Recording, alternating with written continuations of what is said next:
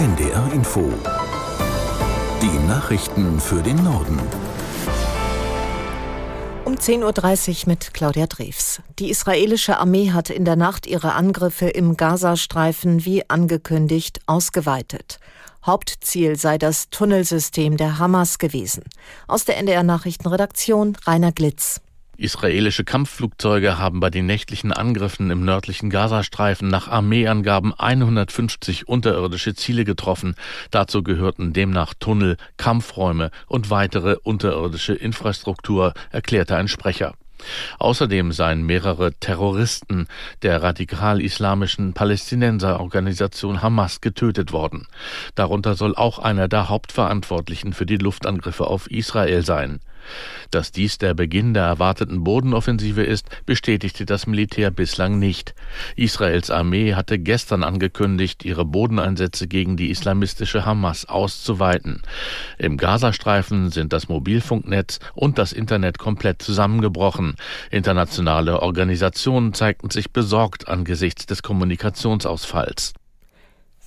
Die Bundeswehr hat inzwischen mehr als 1000 Soldaten in den Nahen Osten verlegt für eine mögliche Evakuierung deutscher Staatsbürger. Das wurde aus Sicherheitskreisen bekannt. Die überwiegende Zahl der Männer und Frauen sei auf Zypern in Bereitschaft.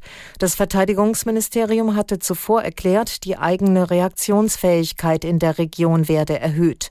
Auf Zypern sind auch Spezialkräfte der deutschen Marine in Warteposition.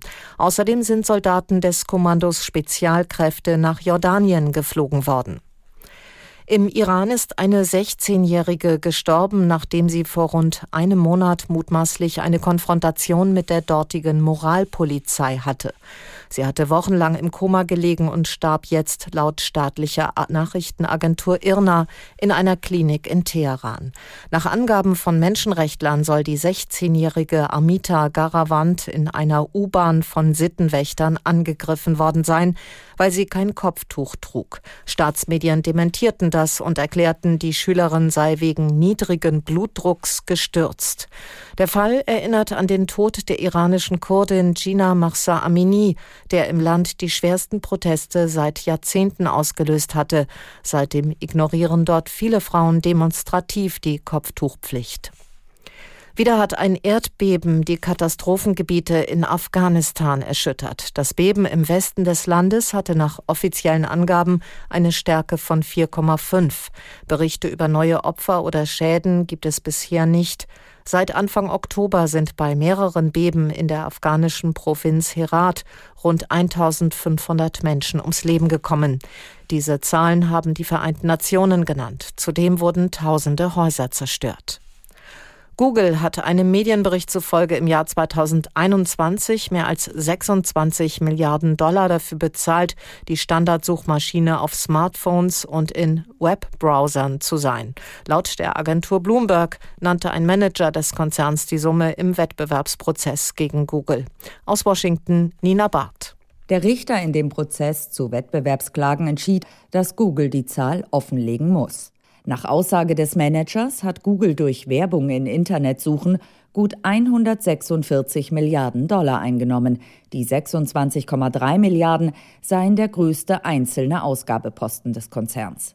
Weitere Einzelheiten nannte er nicht. Es ist aber davon auszugehen, dass ein Großteil der Summe an Apple gegangen ist. Heute Abend wird eine teilweise Mondfinsternis über Deutschland zu sehen sein. Das Ereignis beginnt gegen 21.30 Uhr und endet kurz vor 23 Uhr. Aus der NDR Nachrichtenredaktion Katrin Schirwagen. Wer möchte, kann das Phänomen mit bloßem Auge betrachten, vorausgesetzt Wolken verdecken nicht die Sicht. Was passiert? Die Erde wird den Mond ein Stück weit verdunkeln, allerdings nur zu maximal sechs Prozent. Das geschieht, wenn der Mond die Erdbahn kreuzt und teilweise in den Kernschatten der Erde eintritt. Im ganzen Land laden heute Sternwarten, Planetarien und Forschungseinrichtungen Interessierte ein, das Ereignis zu beobachten. Die nächste totale Mondfinsternis wird 2025 erwartet. Und das waren die Nachrichten.